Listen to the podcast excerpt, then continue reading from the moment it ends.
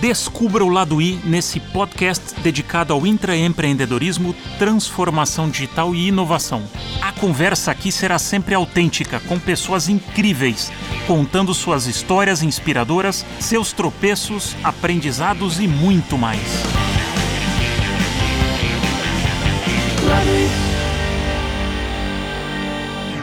Bem-vindo, bem-vinda a mais um episódio de O Lado I. Meu convidado de hoje é um apaixonado por pescaria e churrasco, publicitário formado pela ESPM, com MBA pela FIA. Teve passagens por empresas como Kodak, Diageo e Basf, começou como estagiário na área de trade marketing e teve uma carreira de oito anos no mundo corporativo, até se cansar e decidir empreender. Iniciou sua jornada empreendedora em 2011 no mercado de RH, segmento que atua até hoje como CEO da Matchbox que é uma HR Tech, focada em transformar os processos seletivos para as empresas. Além disso, em 2015, fundou a eMoving, que faz o aluguel de bicicletas elétricas. Hoje lidera quase 100 pessoas e tem o desafio de se dividir entre os dois negócios e transformar dois mercados totalmente distintos. Baita desafio. Bem-vindo, Kleber. Obrigado. Obrigado, Vaca. Um prazer estar aqui. Obrigado pelo convite. Muito bom compartilhar um pouco das histórias aí desses mais de 15 anos já de estrada. Boa, mas vamos começar, vamos começar antes. Vamos começar no mundo intraempreendedor. Porque você fez aquela, o começo da carreira foi aquela carreira clássica, né? Se formou, faculdade, entrou em grandes empresas, todas multinacionais. Me conta um pouco esse teu começo de, de carreira, como é que foi? É bem interessante. Eu entrei na faculdade na SPM querendo trabalhar em agência. Cheguei a trabalhar no terceiro semestre, já fui para uma agência, me frustrei, vi que não era aquilo que eu queria. É, enfim, as relações humanas não eram legais, a carga de trabalho era enorme, o reconhecimento era pouco. E, e aí, enfim, eu vi que aquele, aquele trabalho focado em criação, né, redação publicitária, não era o que eu queria e fui me aventurar no trade marketing.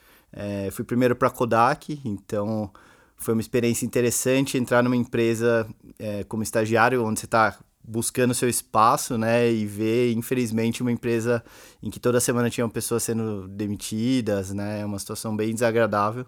É, eu lembro do diretor colocando todo mundo numa sala e mostrando um plano para aumentar a penetração de câmera tradicional. A gente já estava em 2004, a câmera digital já era uma realidade.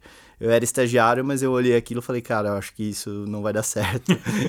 e eu falei, acho que eu vou ter que buscar um outro caminho. Então entrei no programa de estágio da Diageo em 2005. Entrei para gerenciamento de categorias, né? Basicamente, o nosso papel era orientar os grandes varejistas sobre como gerenciar a categoria de destilados como um todo nas lojas deles. E é um desafio enorme, né? Então eu ia me encontrar com os varejistas e a primeira coisa que o cara falava, né? Primeiro que ele olhava para mim no estagiário, ele falava que eu tenho de carreira, você tem de vida, né? O que eu tenho aqui nesse varejo, você tem de vida, de idade. E então foi um desafio, eu tinha uma líder que acumulava uma outra área, então não tinha tanto interesse, não conhecia tanto sobre a área de GC. E aí eu tinha dois caminhos, ou eu ou eu me frustrava ali, ficava reclamando, ou eu aproveitava aquilo como um gatilho para acelerar a minha carreira que foi o que eu fiz. E aí é interessante porque já nesse início tem algumas passagens entre empreendedoras bem bacanas, né? Então, logo que eu entrei, a gente fazia alguns projetos com o varejo, o principal cliente era o Walmart, e a gente fazia recomendação de qual produto que ele deve expor, de que forma que ele deve expor, uma série de coisas, e a gente via que aquilo trazia resultados positivos para o cliente, às vezes crescimento de 10, 15% é, no resultado da categoria como um todo. Então, é isso era muito legal. Mas era o que eu hoje olho e falo, era um crescimento incremental, né? É, e ao mesmo tempo, né, logo que eu cheguei, eu, a gente encomendou uma pesquisa com o shopper, né, com o comprador, para ver como é que era o comportamento dele frente àquela categoria. E a gente descobriu algumas coisas. Era uma categoria de compra por impulso, com um ticket uma margem alta, só que ela ficava escondida dentro do, do varejista, né? Era aquela categoria que ficava no final. Então, menos de 10% das pessoas que entravam na loja chegavam efetivamente na categoria. Então a gente, eu peguei um projeto que estava é, engatilhado lá dentro, que era um projeto de trazer a categoria inteira de destilados para o centro da loja. E a gente fez um teste no Carrefour Pinheiros, na reinauguração do Carrefour Pinheiros, e, cara, aquilo foi um sucesso, assim, aumentou as vendas da categoria em 60%, aumentou a margem líquida da loja em 2%, margem, varejo tem margem líquida super baixa, né, então É, realmente foi um case muito legal e aquilo eu comecei a enxergar o que, que era o, o, incremental, né, que era o que eu fazia no dia a dia, versus uma oportunidade transformacional, de levar a categoria para um outro patamar, de ganhar um outro tipo de relevância. Então essa foi a primeira passagem que eu falei, pô, acho que isso é um comportamento intraempreendedor, né? A gente criou aquele case e depois levou para outros varejistas. Na minha época, acho que a gente chegou a implementar isso em mais ou menos 30 lojas no Brasil. É, mas enfim, ao mesmo tempo em que esse é um caso de sucesso, né, ao longo desse processo você vê muitas travas, é, seja de burocracia, seja do cliente não enxergar o devido valor naquilo, não disposto a apostar.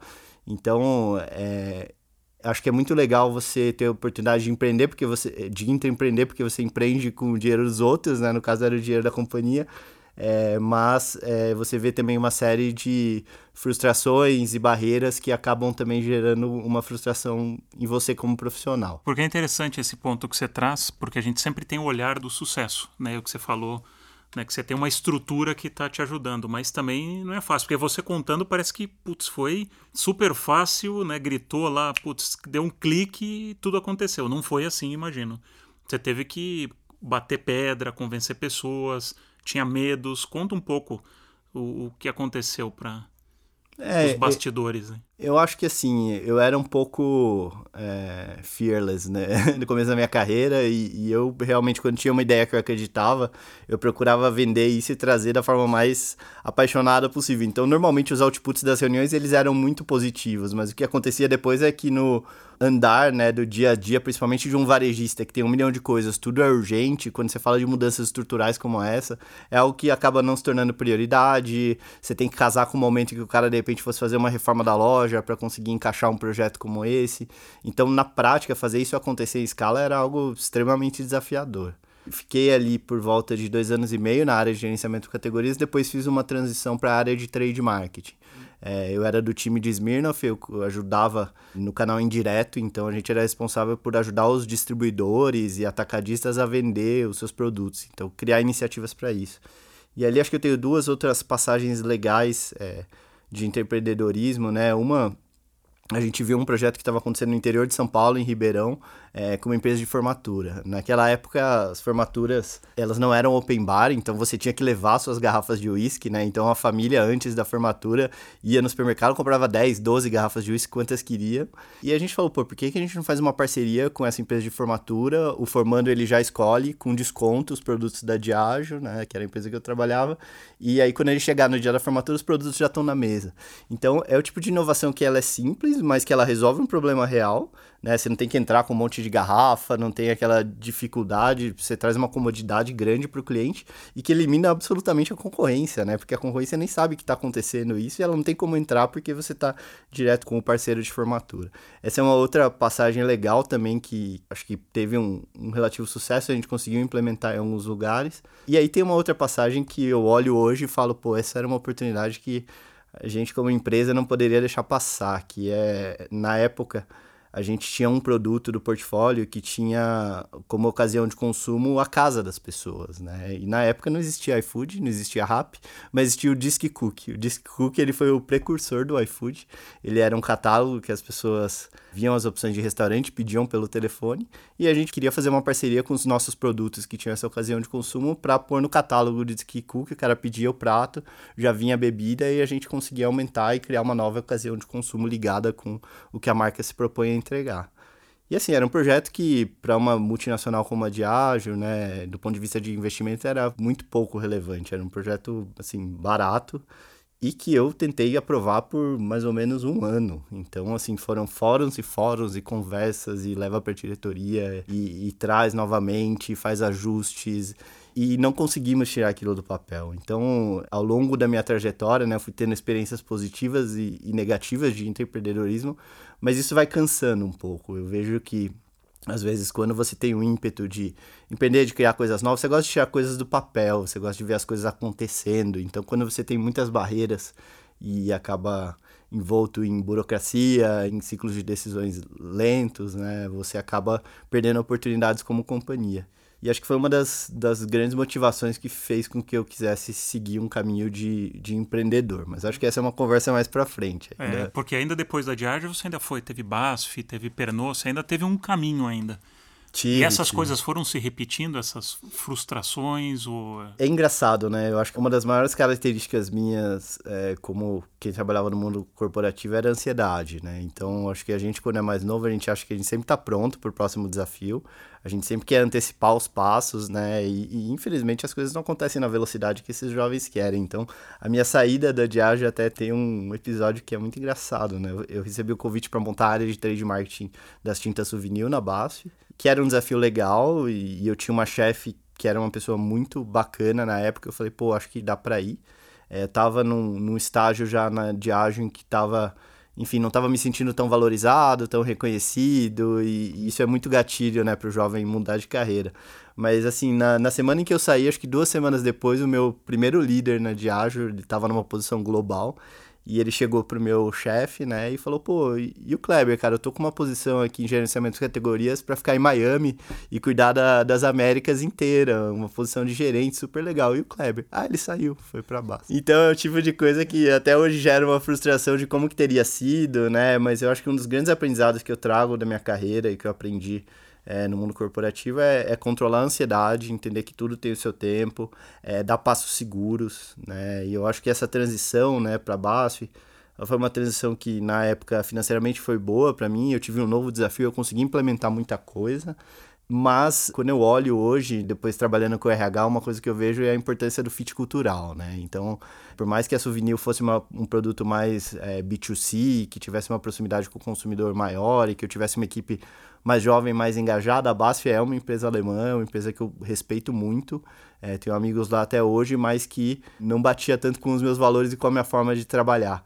Então, depois de um tempo, quando as barreiras começaram a aparecer, cada vez ficava mais nítido essa desconexão dos valores. Mas foi uma passagem legal também, pelo menos no primeiro ano eu consegui implementar bastante coisa. Eu montei uma área de merchandising, né? A Tinta Souvenir não tinha é, times de merchandising para visitar as lojas, fazer exposição né? Os, os, galões de tinta sempre eram aquelas coisas amontoadas, as lojas de material de construção bastante bagunçadas, então era um desafio grande. Então montei um time de merchandising para nos apoiar nisso é, investir em um calendário promocional, então a gente passou a criar datas especiais para esses varejistas, é, com brindes e com outras ações para os consumidores.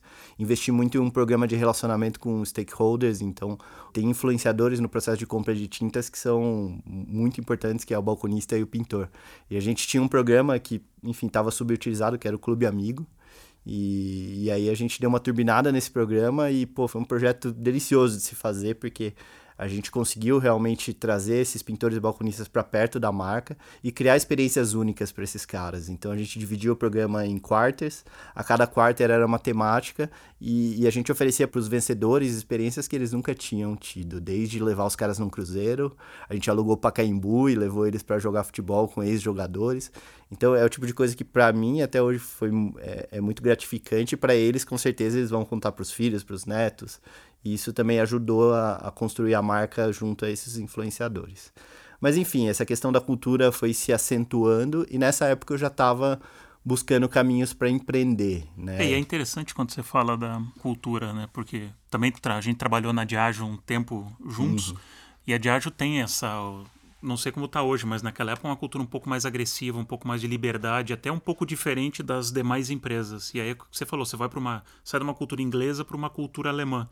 Então você como né, o teu ídolo inquieto, do insatisfeito, do quer fazer coisas diferentes, você tem um choque com a cultura. Então tem aquele primeiro momento de tração, né, que é o que você falou, pô, você chega, tem uma expectativa, então você tem uma velocidade, de repente os anticorpos né, começam a, a te cercar e as pessoas, não, peraí, vamos com calma. Foi aí talvez que começou um pouco essa vontade de sair, empreender. Onde é que essa vontade de empreender ela começou a brotar em você? Porque o teu lado de empreendedor sempre existiu, ele foi uhum. aflorando talvez com essas barreiras, não sei, estou fazendo é. uma leitura aqui de te escutando. Não, com certeza, é, eu acho que assim nunca tem um momento perfeito para você decidir empreender e ir atrás, né? Eu acho que tanto a Diageo quanto a Basta foram escolas maravilhosas, assim, então tenho relacionamento com pessoas que trabalharam é, comigo nessa época até hoje, investidores, amigos, conselheiros, é, pessoas que eu trouxe para trabalhar comigo. É, e são grandes escolas de marketing, de vendas, branding, enfim, distribuição, uma série de coisas. Então, acho que é, são lições muito boas né, que eu levei para o meu caminho de empreendedor.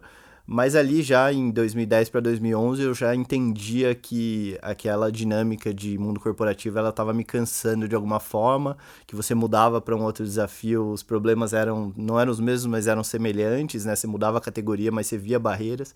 E é interessante como as coisas são cíclicas até nessas empresas, né? Então, é, um desafio que a gente tinha na Diageo lá em 2005 era o desafio do confinado, ou seja, o uísque é um produto caro, né? É, e você vai nos varejistas, na maioria dos lugares, você vai na, na gôndola, você tem só a caixa, porque a garrafa fica dentro de um armário. Então a experiência para o consumidor é muito frustrante. O cara tem que ir lá pegar a caixa, ele não pode interagir com a garrafa, e vai, chama a patinadora, a patinadora vai, pega a garrafa. A gente viu que você deixar a garrafa exposta aumentava mais de 30% o consumo da categoria, mas se você vai e conversa com pessoas da Diageo hoje, esse desafio de alguma forma ainda existe e outros, né? Então, pô, a área de gerenciamento de categorias que eu montei do zero, formei um time, tinha ali três pessoas trabalhando comigo.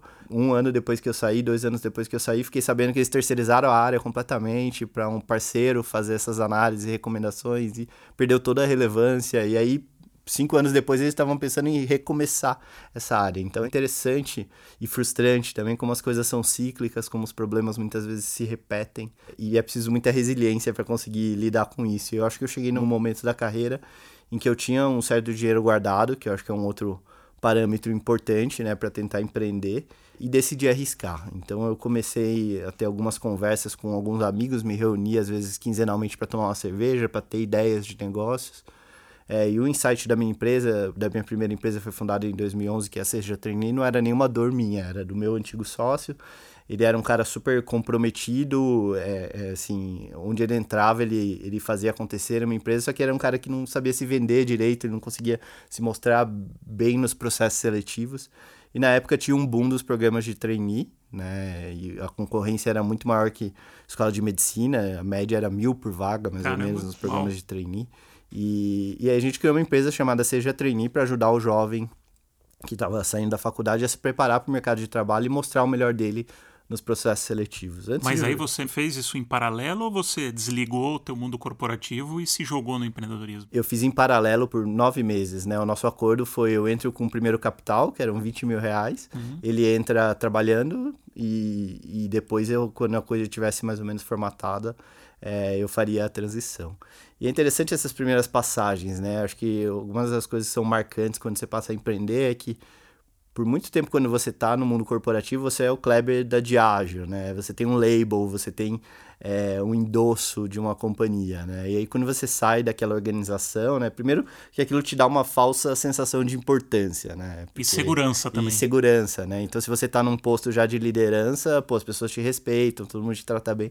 Quando você sai daquele conforto, daquela, daquela estabilidade fake, né? E cria uma empresa do zero que ninguém conhece, que você precisa provar o valor, é, a, a diferença é enorme. Então, de receptividade das pessoas, de quem vai te ajudar nessa nova jornada. Então, é, é engraçado que eu tinha impressão de determinadas pessoas que iriam me ajudar nessa jornada empreendedora ali no começo, pessoas que estavam mais próximas de mim no mercado corporativo, mas não foram essas pessoas que efetivamente me ajudaram e me ajudam até hoje.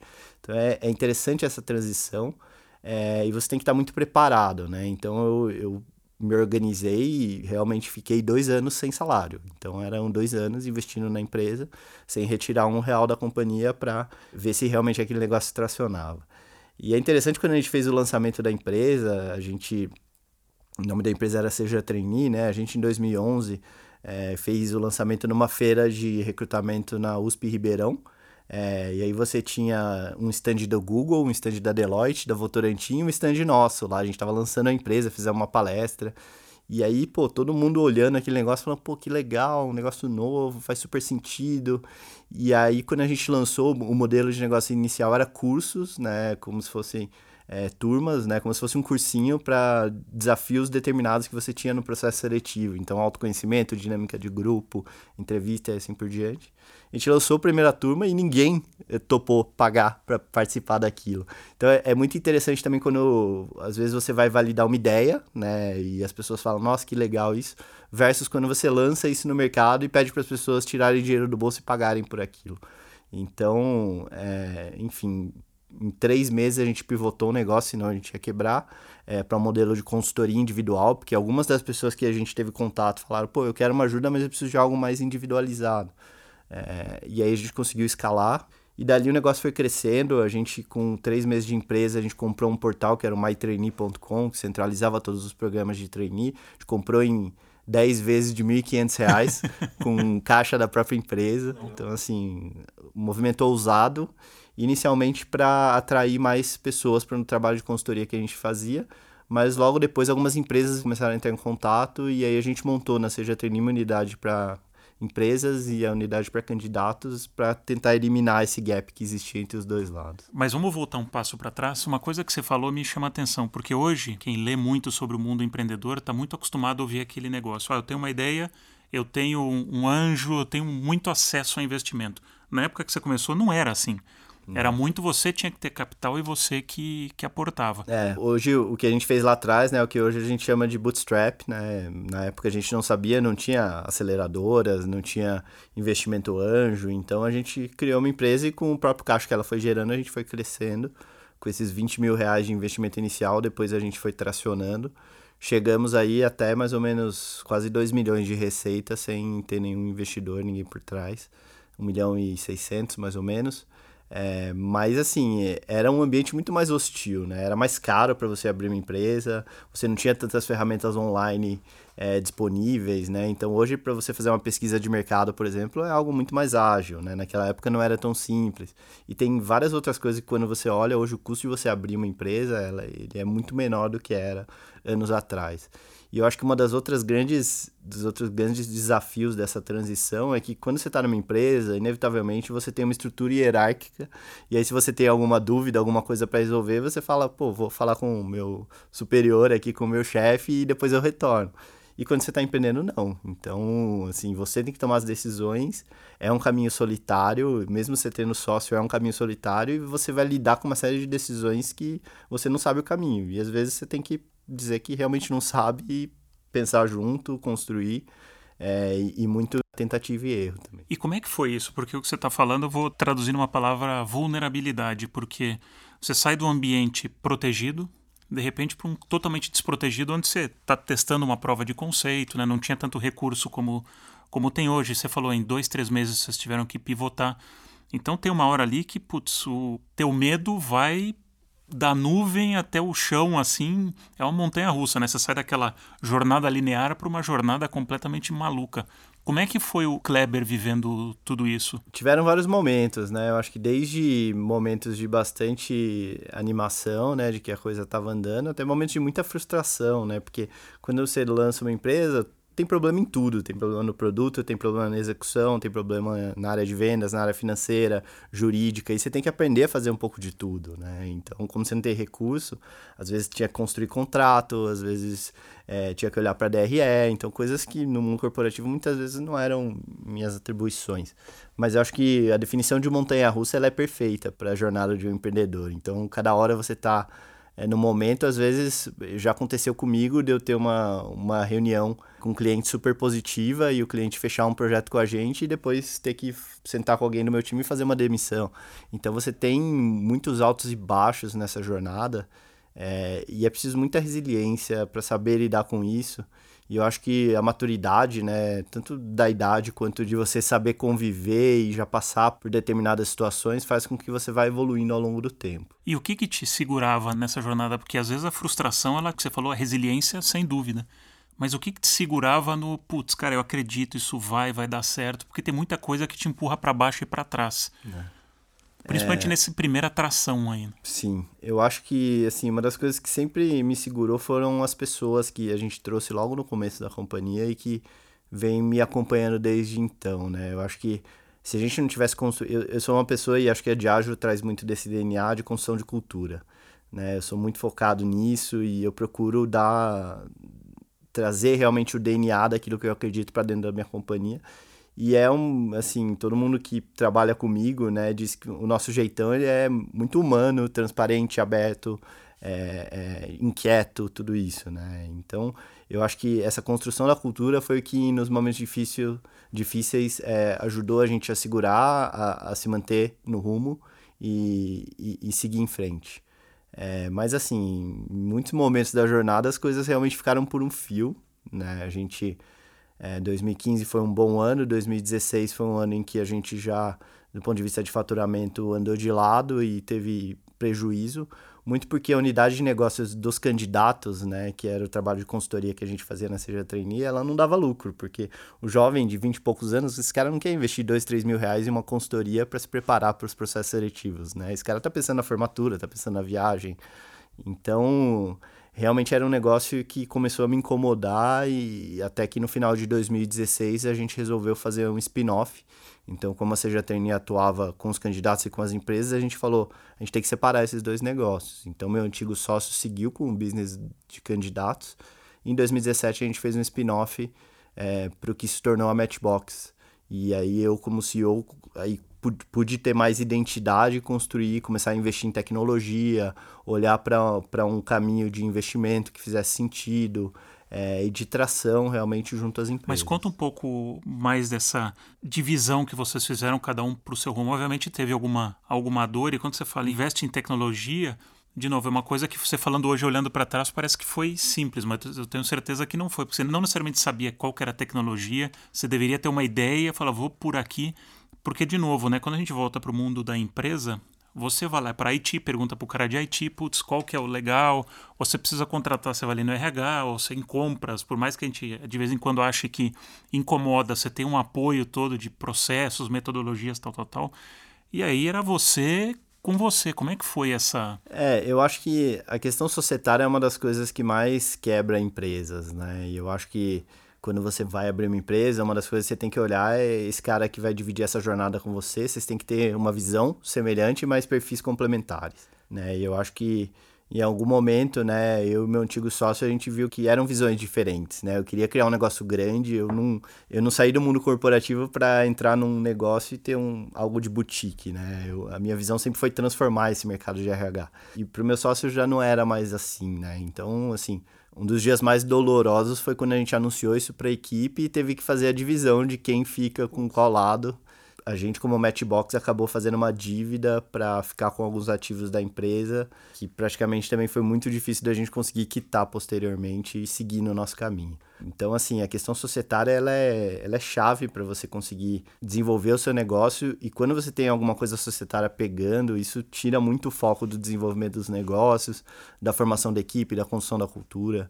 Então eu entendo que para a gente foi uma libertação conseguir fazer essa separação, acho que para ambos os lados. É, e cada um seguiu o seu caminho com respeito ao outro lado, tendo passado por conversas difíceis e por momentos de muita tensão, mas conseguindo um output que a gente considera que foi maduro e que, que fez com que cada um pudesse seguir o seu caminho.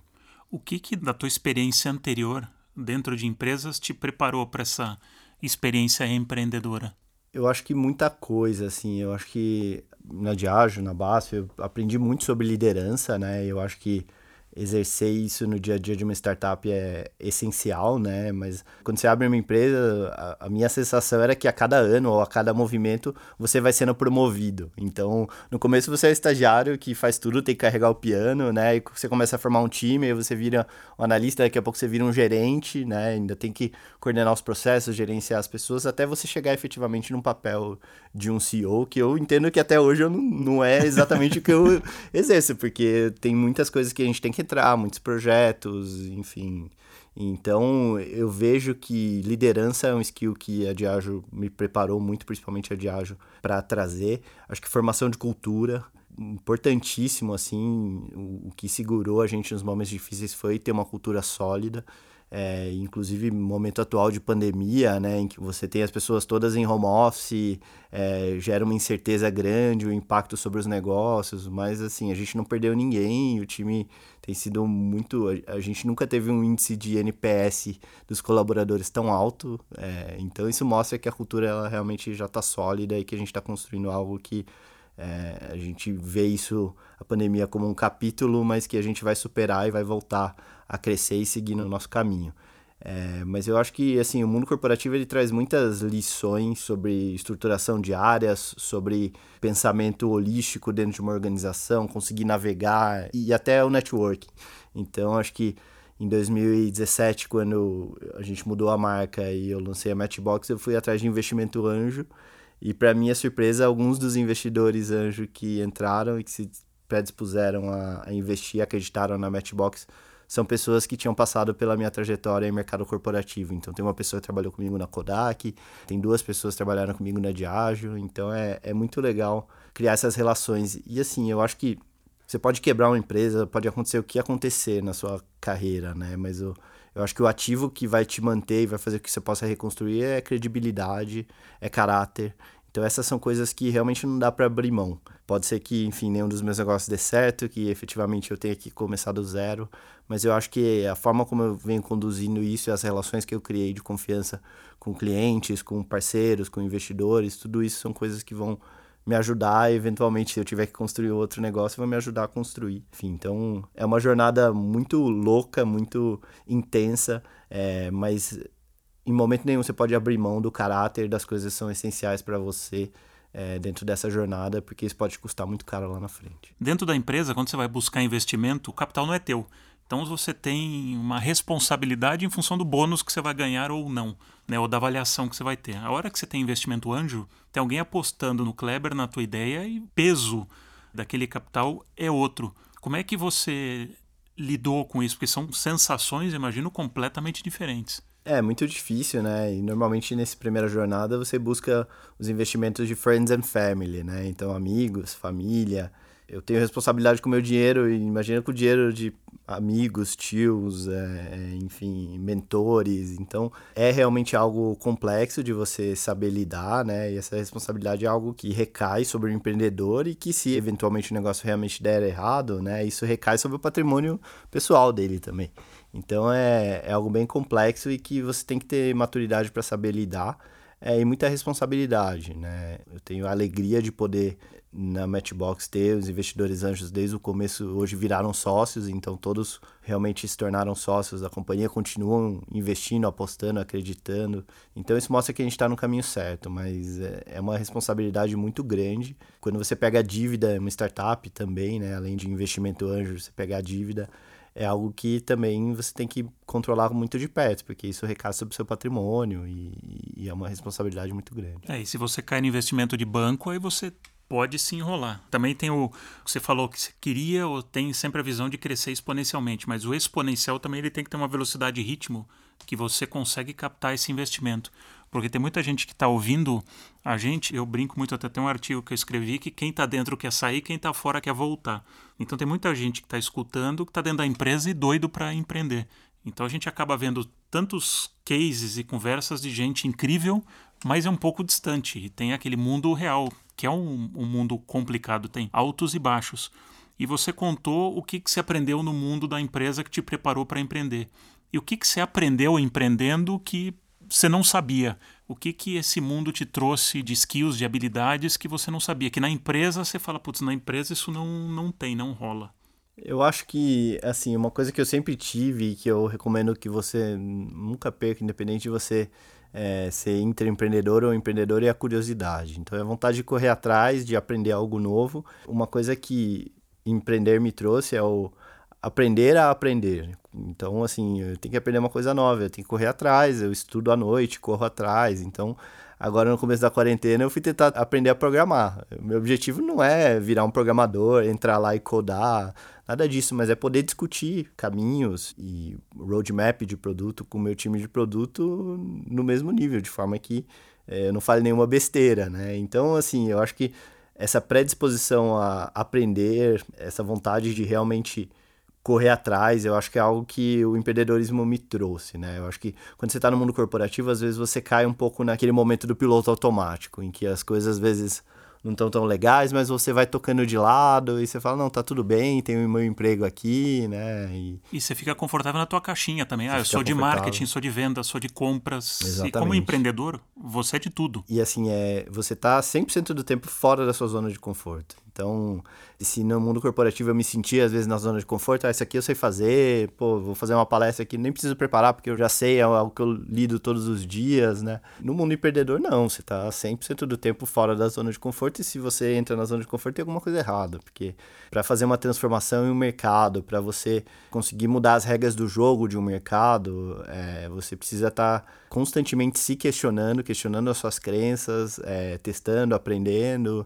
É, então, eu acho que aquela ideia da metamorfose ambulante, eu acho que ela é, ela é muito válida né, para o empreendedor. Você precisa testar, aprender, evoluir, é, mudar, e você tem que estar muito disposto a isso. É, acho que uma outra coisa que o empreendedorismo me, me trouxe, assim, foi desligar de vaidades e de egos. Eu acho que é, você, por mais que hoje tenha uma glamorização de alguns empreendedores, o dia a dia ele é muito muito intenso, né? E, e às vezes operacional e, e até assim eu aprendi a, a moldar também o meu estilo de vida pessoal em detrimento da minha nova realidade, né? Então, pô, numa multinacional, às vezes você tem um salário legal, você sabe que aquele salário só vai se manter ou vai aumentar, você tem o seu bônus no final do ano.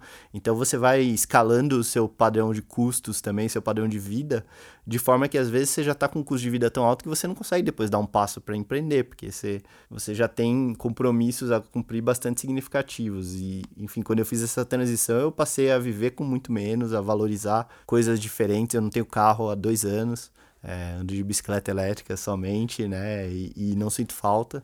E, e você aprende a, a, valorizar coisas diferentes do que o que eu valorizava no mundo corporativo. E conta, agora continua na, na Matchbox. Qual que é o modelo de, de negócio? A Matchbox, a gente, quando lançou, né, em, em junho de 2017, a gente criou um, um, modelo de processo seletivo principalmente baseado em chatbot. Então a gente criou um produto que era o nosso MVP, em torno dele, a gente entrou com um trabalho de consultoria, principalmente para programas de estágio e trainee. Então, a gente ajudava empresas a contratar estagiários e trainees. Basicamente é isso. Hoje, ainda boa parte da nossa receita é isso. Mas eu trouxe alguns aprendizados da área de marketing, e quanto mais eu estudava sobre marketing, mais eu via que aquilo se aplicava para o RH. Então, cada vez mais eu via que a transformação que era de marketing passou, trazendo o conceito de inbound, trazendo mídia programática, trazendo uma série de ferramentas que fizeram com que o marketing e vendas fossem muito mais vistos como uma ciência, tudo isso é aplicável no RH. Então a jornada de compra das pessoas é muito parecida com a jornada de um talento quando ele vai se inscrever numa vaga, quando ele está buscando informação sobre uma empresa.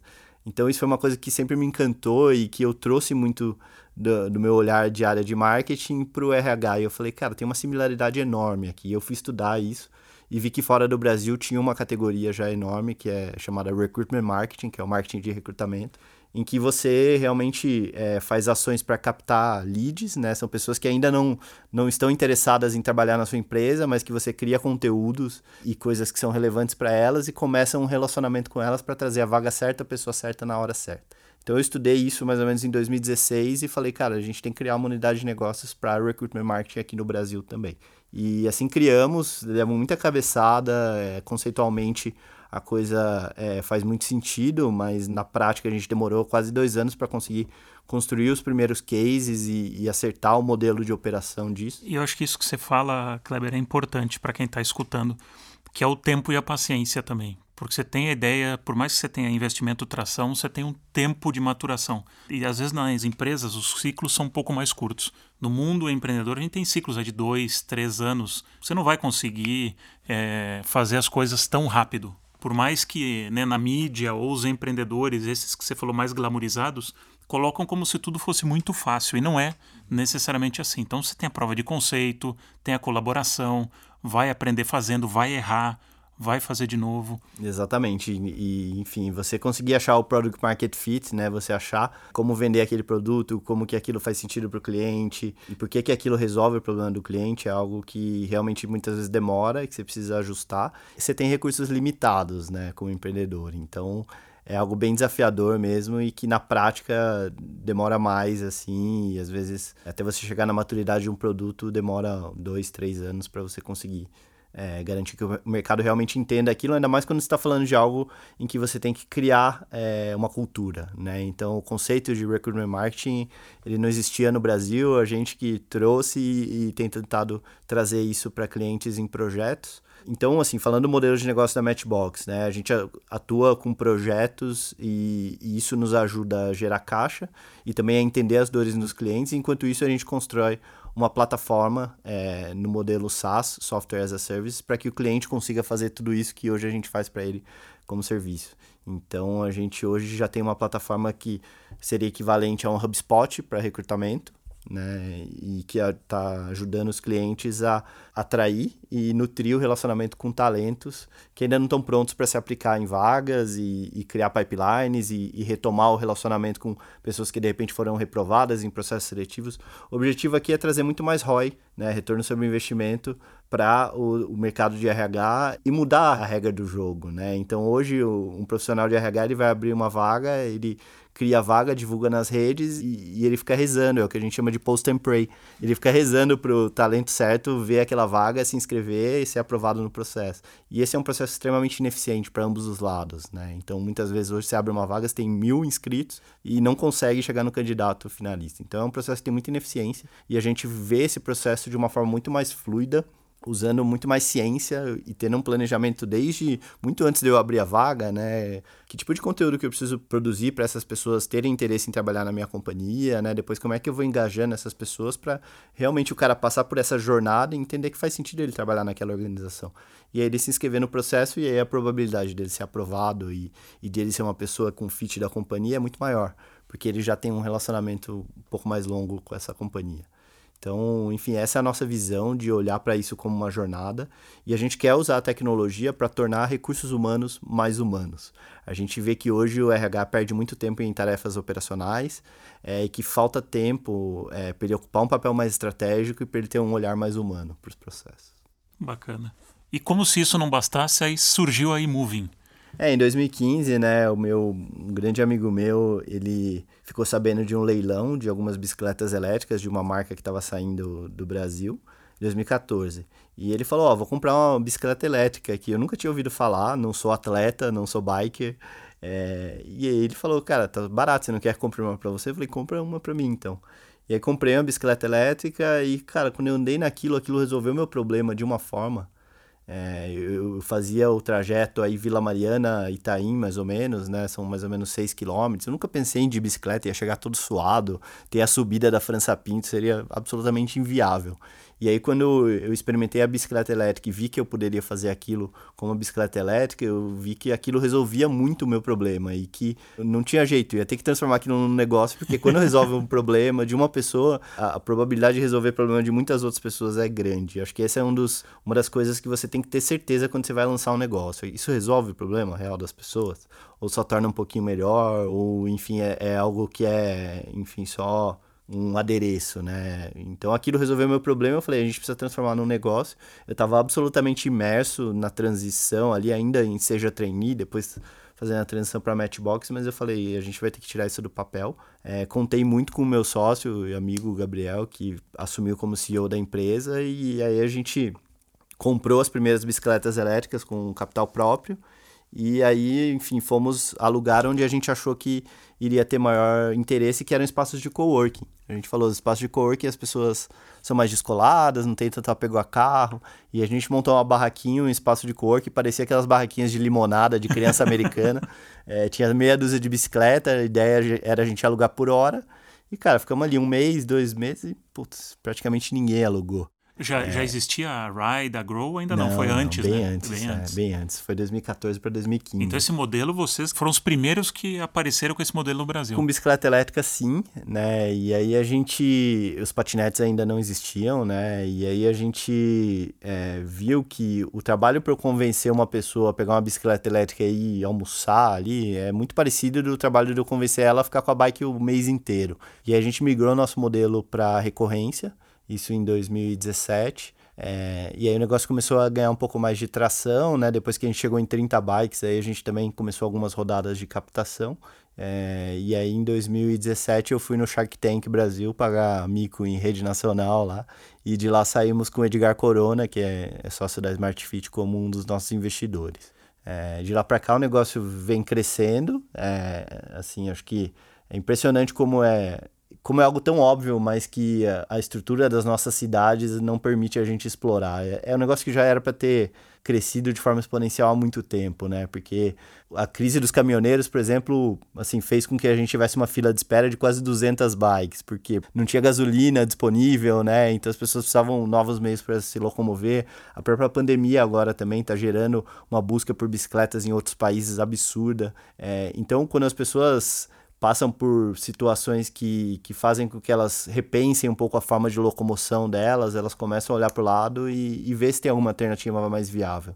E eu não tenho dúvida que a bicicleta elétrica é a melhor forma de você se deslocar em grandes cidades é, para pequenas e médias distâncias. Para quem mora até 8, 10 quilômetros, não tem jeito melhor. Você tem uma interação muito maior com a cidade, você tem uma previsibilidade de quanto tempo você vai demorar. É, a gente tem indicadores que mostram que a gente devolve para os nossos clientes 15 dias corridos por ano. Uau. Do delta do tempo que ele ficava no trânsito de carro versus o que ele economizou tendo uma bike elétrica. É, então a gente foi modelando esse negócio, desenvolvendo. Hoje são praticamente 900 bicicletas rodando aqui em São Paulo é, e também em Sorocaba. Sorocaba foi nossa primeira praça de expansão. E a gente espera agora, a partir de julho, a gente reabre as lojas e espera também acelerar bastante nessa retomada pós-pandemia. A gente quer se posicionar como a melhor alternativa de mobilidade para o novo normal, né, que todos falam, e realmente eu acho que faz todo sentido, porque as pessoas vão evitar aglomerações, vão evitar é, modais compartilhados, vão evitar o transporte público. E nesse cenário, o nosso modelo das bikes elétricas, que é de recorrência, o cara fica com a bike o mês todo, ele vai de dentro da casa dele até dentro do escritório dele, isso é algo bem viável. Você ter o primeiro negócio, a Matchbox, te preparou melhor para para iMoving? Certamente. É, eu acho que eu vivi algumas coisas da Matchbox que eu pude trazer para iMoving, então toda a parte de construção de cultura, é, de formação de time, tudo isso acho que foram ativos bem importantes que eu acabei somando. Olhar para vendas e marketing também. Então, uma experiência te, te prepara muito para a segunda e acho que a gente conseguiu colocar iMoving na rua, tirar do papel aquela ideia, justamente porque eu também já tinha essa experiência em tirar um negócio do papel e, e, acho que, enfim, tem sido uma trajetória muito intensa. E hoje o meu desafio é me dividir entre os dois negócios. Fico com a sensação de que estou sempre devendo, né? Então, é, seja para um, seja para outro. Então, na, na Matchbox eu sou CEO, tenho o desafio de fazer o negócio acontecer. Na iMoving eu tenho mais um papel de conselheiro, então participo de duas, três reuniões por semana, puxo algumas pautas também que eu tenho mais facilidade, mas a gente tem um time incrível é, lá e eu acho que esse é o segredo para conseguir conduzir dois negócios ao mesmo tempo e crescer as empresas, né? Porque chega um momento, né? Eu acho que a gente como executivo às vezes tem muito até o olhar de, ah, eu pego, eu vou fazer porque eu faço melhor, tal pessoa não vai fazer tão bem. Quando você empreende, tem um time, tem uma empresa crescendo, você tem que aprender a desapegar e você tem que aprender a formar, a trazer para o seu time pessoas melhores que você para que você consiga realmente ter tempo para olhar para as pautas mais estratégicas para o crescimento e para o futuro da companhia. Fala um pouco mais do desapego, porque o, apego no mundo corporativo a gente entende porque tem uma construção de carreira, que é uma construção linear, então você tem que ter muito cuidado né, com as ameaças, se a, a pessoa vai ser promovida antes de você. No mundo empreendedor é completamente diferente, você trabalha com olhar de colaboração. Exatamente, colaboração e meritocracia, eu acho que isso é um ponto importante também. Então, é, eu acho que as pessoas elas precisam se sentir reconhecidas e valorizadas, né? Normalmente, como empreendedor, você não consegue pagar um salário tão bom quanto no mundo corporativo, então você precisa ter outros gatilhos de motivação para essas pessoas. E aí entra muito a autonomia, a colaboração, a possibilidade de crescimento de carreira, né? Mesmo que às vezes o crescimento financeiro não é tão grande, mas a possibilidade de ascensão de carreira e a possibilidade de deixar um legado, de transformar um mercado, né? No meu caso, eu estou trabalhando para transformar o mercado de RH e o mercado de mobilidade e as pessoas que embarcaram junto com a gente nesse sonho se sentem parte disso, se sentem donos da empresa também. É, e acho que embarcaram nesse mesmo sonho. E eu acho que todos os dias elas acordam e falam que legal, eu trabalho num negócio e eu consigo ter um impacto direto em melhorar a vida do cliente, em, em impactar de alguma forma a mobilidade, em fazer com que o RH possa ter um olhar mais humano. Então, acho que esse senso de propósito é algo que também você precisa construir, já que você não tem tanto recurso financeiro para remunerar as pessoas. Eu tenho uma percepção que existe um pouco uma barreira mental das startups scale-ups em recrutar pessoas de, de empresas tradicionais.